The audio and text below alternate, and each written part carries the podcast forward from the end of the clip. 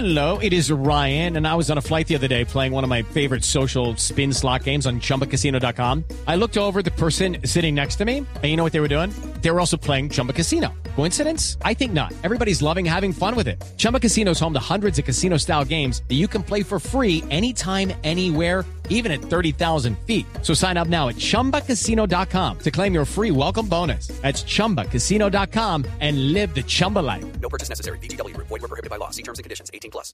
Y en el 301-764-4108, muchas preguntas sobre la inscripción de las cédulas, de lo que nos decía Oscar, que ya comenzaron los procesos de inscripción de cédulas a un año de las elecciones presidenciales y de Congreso, y nos han escrito muchos oyentes desde el exterior que tienen varias preguntas, y por eso nos quisimos ir para la registraduría a hablar con el doctor Nicolás Farfán, que es registrador delegado electoral.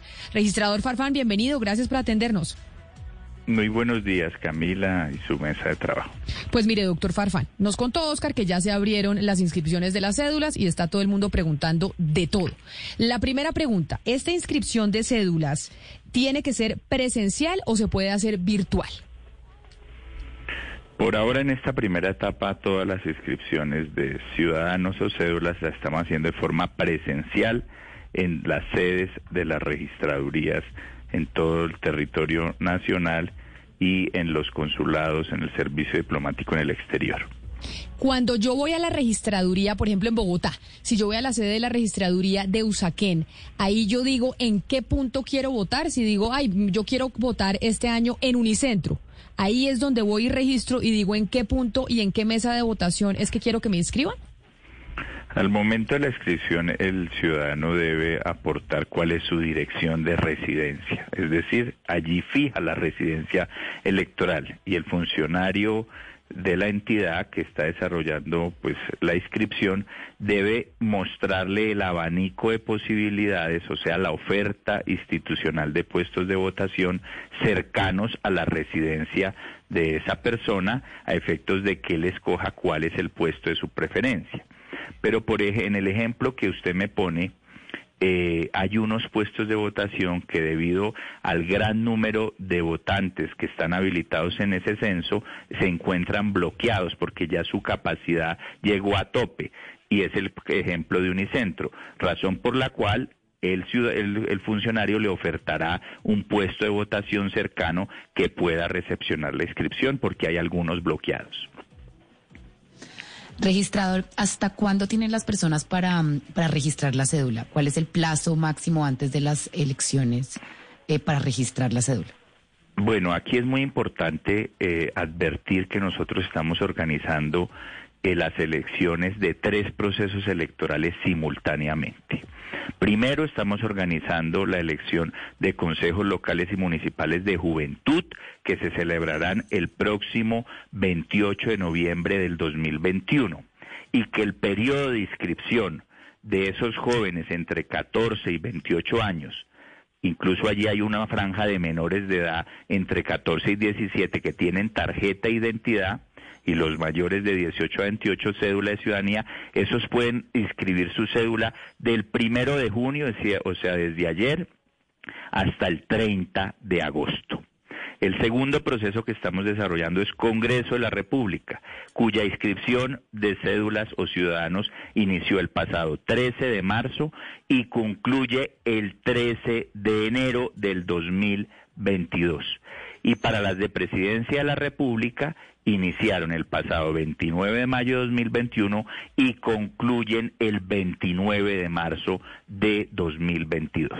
Pero sin embargo uno inscribe su cédula una vez y, y en donde la inscriba le sirve para votar a presidencia y a Congreso, ¿o no, registrador?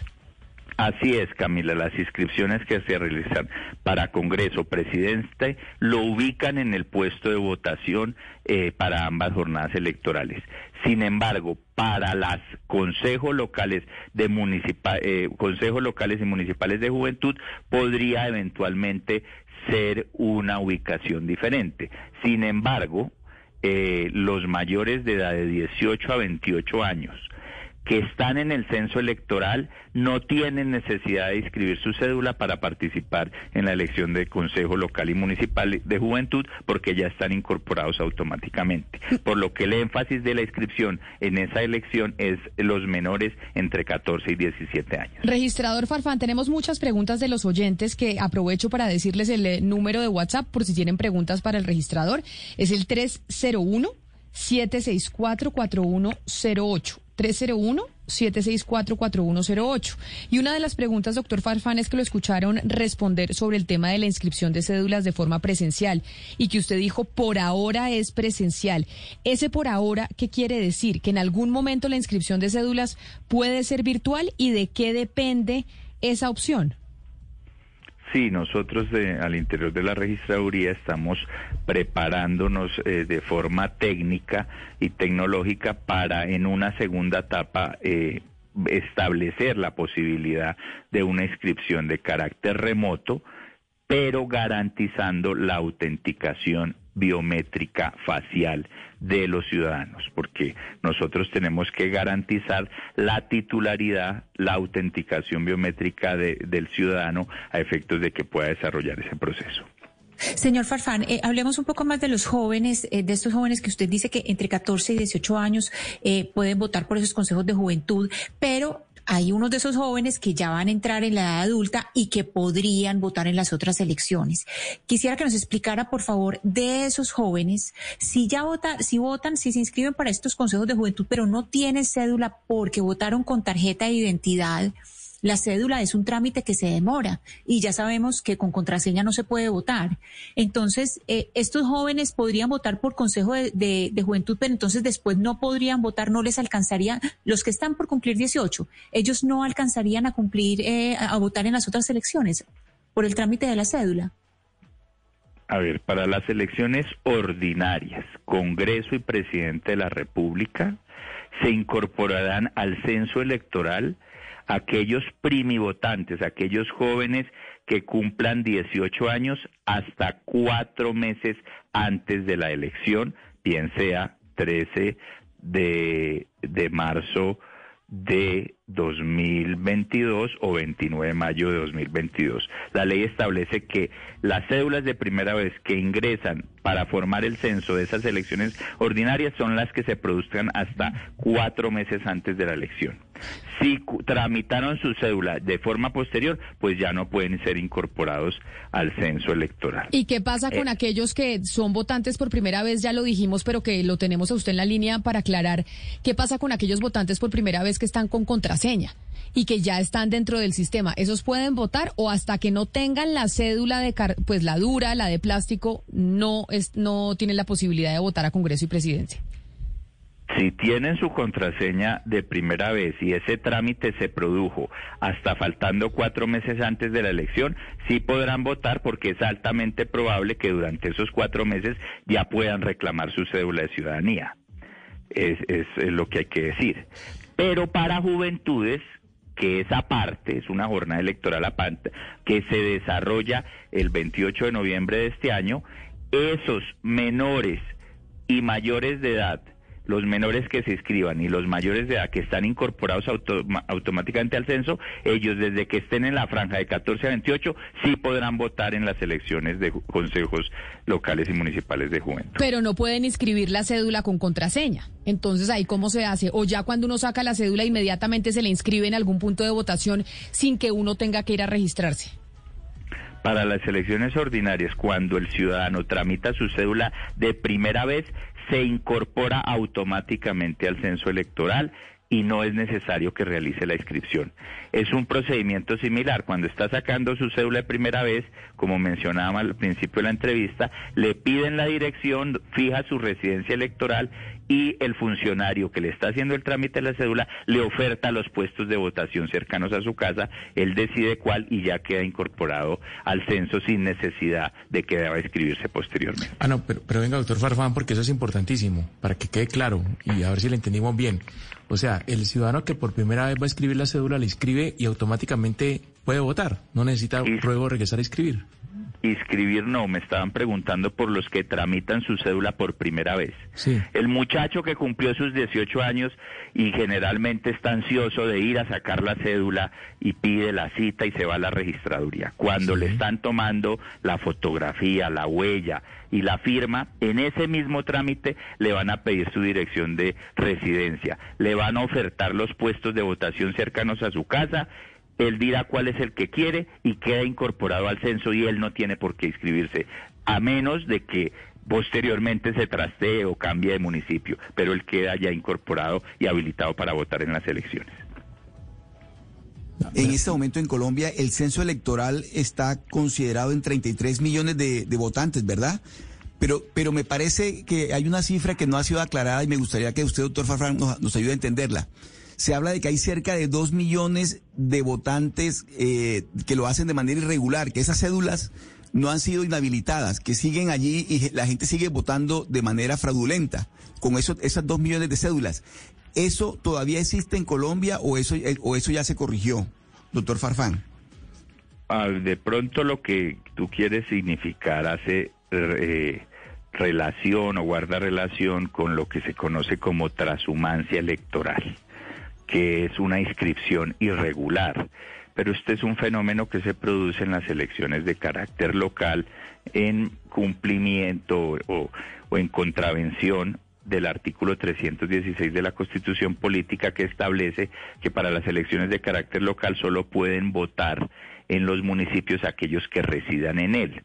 Para esos efectos, el Consejo Nacional Electoral establece un procedimiento breve y sumario para dejar sin efectos inscripciones irregulares. Entonces, el- la corporación lo que hace es unos cruces a efectos de identificar si la, el- la gente que se inscribió en un municipio sí reside en él. Y si descubre que no reside, deja sin efecto la inscripción y lo devuelve al municipio donde estaba inmediatamente anterior.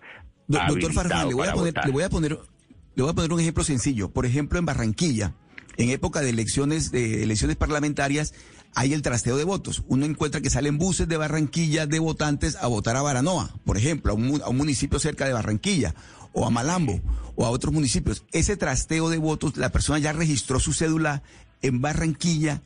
¿Cómo termina votando en Malambo, por ejemplo, o en, o en en cualquier municipio del Atlántico?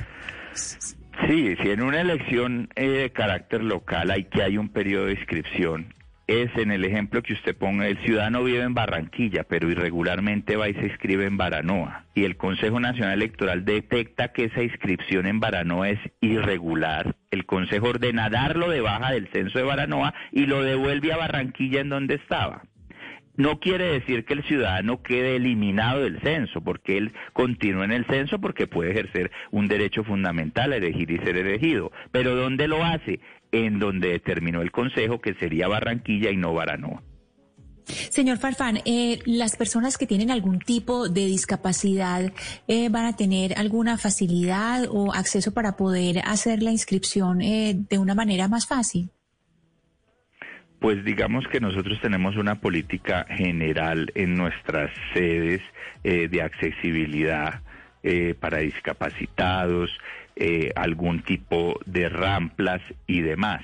Después, para la- ya al momento de votar, se, establece una política diferencial según la discapacidad y tenemos instrumentos como por ejemplo el braille para las personas invidentes y, y cuando demos la etapa de lo que hablábamos del, de esa posibilidad remota sin que se acerque la gente, todo eso tendrá algunos dispositivos que, por ejemplo, para las personas eh, que no pueden, invidentes puedan escuchar las instrucciones en los dispositivos.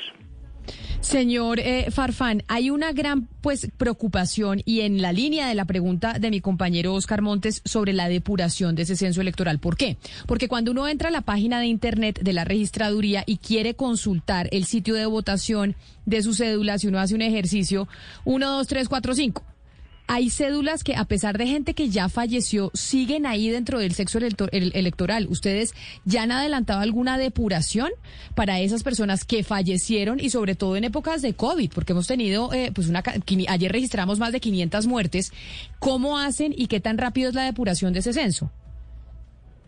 Sí, digamos que nosotros hemos advertido en redes sociales y eso es frecuente, lo sacan como cada, cada cierto tiempo los mismos números, el 1234, el 777, el 666, y dicen en redes sociales que ahí ya se está planeando el, el fraude. Cuando nosotros verificamos por qué están esas cédulas en el censo, tenemos que remitirnos al Archivo Nacional de Identificación. ¿Y qué descubrimos? Que esos cupos numéricos, que esos números de cédula sí corresponden a ciudadanos que tienen un nombre y una data en nuestro sistema. Si esos ciudadanos están vivos o muertos, depende del sistema con que se actualizan los muertos, que es a través del registro civil de defunción, que es deber hacerlo por parte de los familiares. Cuando un familiar se muere, los familiares deben hacer el deber de levantar el registro civil de de función y esto vía notarías y registradurías alimenta el sistema. Asimismo, a través del Ministerio de Salud y Protección Social llega información proveniente del sistema de salud de los muertos y así se va actualizando el sistema del Archivo Nacional de Identificación. Hay una realidad concreta, si hay un fallecimiento y los familiares nunca reportan esa muerte y si no se dio en una clínica, en el sistema no tenemos la facultad para declararlo muerto.